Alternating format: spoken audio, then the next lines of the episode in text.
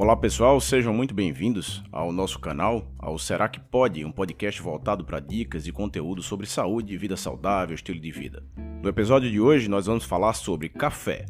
Existem pesquisas que falam que cerca de 90% dos brasileiros acima dos 15 anos consomem a bebida, mesmo que esporadicamente. Apesar de ser uma das bebidas mais populares, ainda existem muitas dúvidas acerca do café. Alguns defendem que ele traz benefícios para a saúde, como estimular o foco, a atenção e até mesmo aumentar a termogênese do corpo, mas outros afirmam que pode ser prejudicial à saúde, causando arritmias, problemas gastrointestinais e até mesmo insônia. O que se sabe é que existem pessoas que são melhores metabolizadores hepáticos do que outras. Esses aí eles terminam usufruindo dos benefícios do café. Por outro lado, existem outras pessoas que apresentam um metabolismo mais lento da cafeína e esses podem sim vir a sentir desconforto com o uso, com o consumo. A quantidade de bebida ingerida por dia também pode influenciar nesse eventual desconforto. A quantidade de cafeína depende inclusive da forma do preparo do café.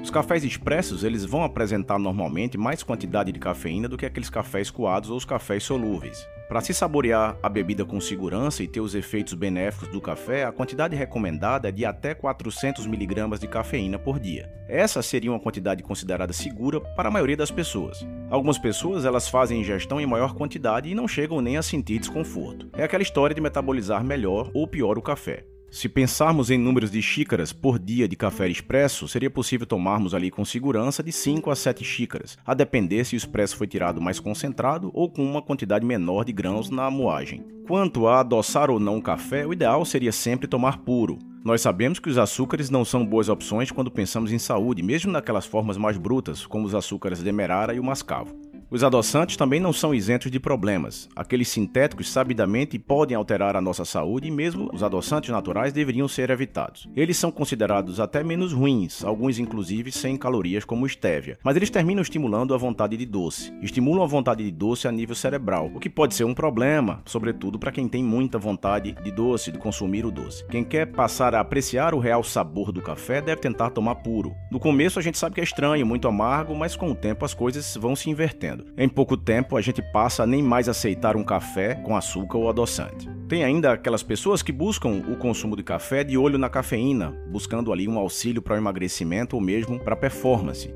A termogênese, que seria essa elevação da temperatura corporal, é um processo metabólico durante o qual o corpo vai queimar mais calorias para produzir calor. Vários são os fatores que induzem no nosso corpo a termogênese, incluindo ali o exercício físico e a própria dieta. Algumas substâncias elas são utilizadas na nossa rotina, acrescida a nossa alimentação no dia a dia com esse intuito de aumentar a termogênese. A cafeína faz parte desse grupo de substâncias com a capacidade de promover aumento da termogênese corporal.